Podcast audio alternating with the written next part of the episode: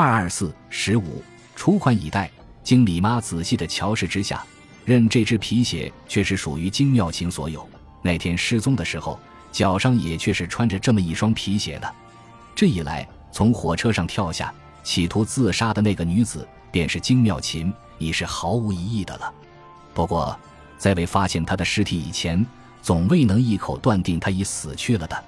如今我们既已确知尊夫人又上从火车上跃下，企图自杀的这个事实，就当依此路线访寻他的下落了。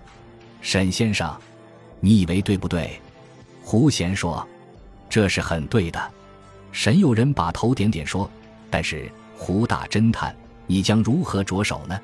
我想在报上登一寻人的广告，在这广告中把尊夫人的年龄、状貌。”失踪时的服装及传说中那企图自杀的地点都详细的述说一下。倘他得旧线上生存的话，希望这救他的人快来我这里报告一下。否则，如能确知他的遗体所在的，也望速来通报。如此，不是马上就可知道他的下落了吗？胡贤又把他所拟着手的办法说出，这很好。而且我得知召你一声。不妨把这赏格定得重一些。老实说，不管他是生是死，我只要能知他的下落，对于这前来通报的人，我是不吝重赏的呢。因为我们问的感情虽是不大好，究竟忠实夫妇，他现在竟是这般的结果，应知我的心中又是如何难过。能够早些得知关于他确实的消息，或者能烧杀我的悲思吧。沈有人说时。又现着渲然欲涕的样子，在这里，我和胡贤对他都表着深切的同情，觉得就他现在的遭遇而言，却是可怜极了，当即和他握手而别。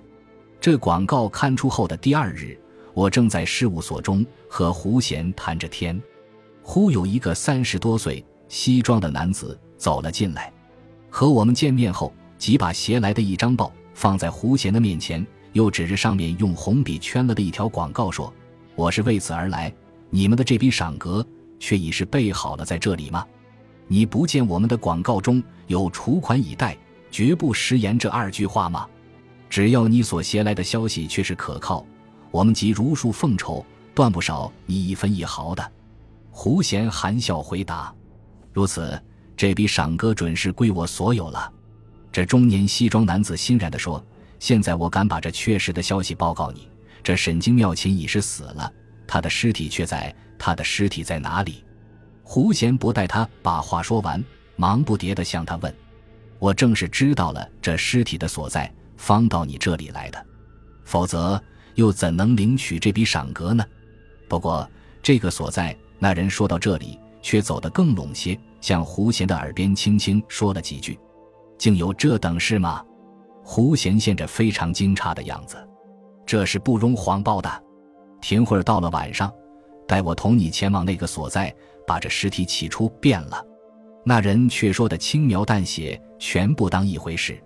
当那人走出以后，胡贤又把那人刚才在他耳边所说的那一番话一一转述于我。我立时也同样的惊诧起来，认为这件事太是奇怪了。这天晚上，那人果又来了。我和胡贤原是在那里等候着的，一见他来到。便一起走了出去，一会儿来到一个所在，我们竟是于园而入。那人对于那边的路径相似非常熟悉的，便又领了我们来到一个谷仓之前。怎么说？难道这尸体竟在这谷仓之中吗？我再也忍耐不住了，不免悄悄地向他问：“岂敢？岂敢？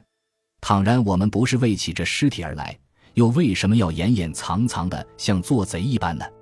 这是那人的回答，真的，我们掩掩藏藏的，正同做贼没有二样呢。不一会，又把谷仓的门敲开，但待走入一看时，却是堆满了干草，哪有什么尸体？本集播放完毕，感谢您的收听，喜欢请订阅加关注，主页有更多精彩内容。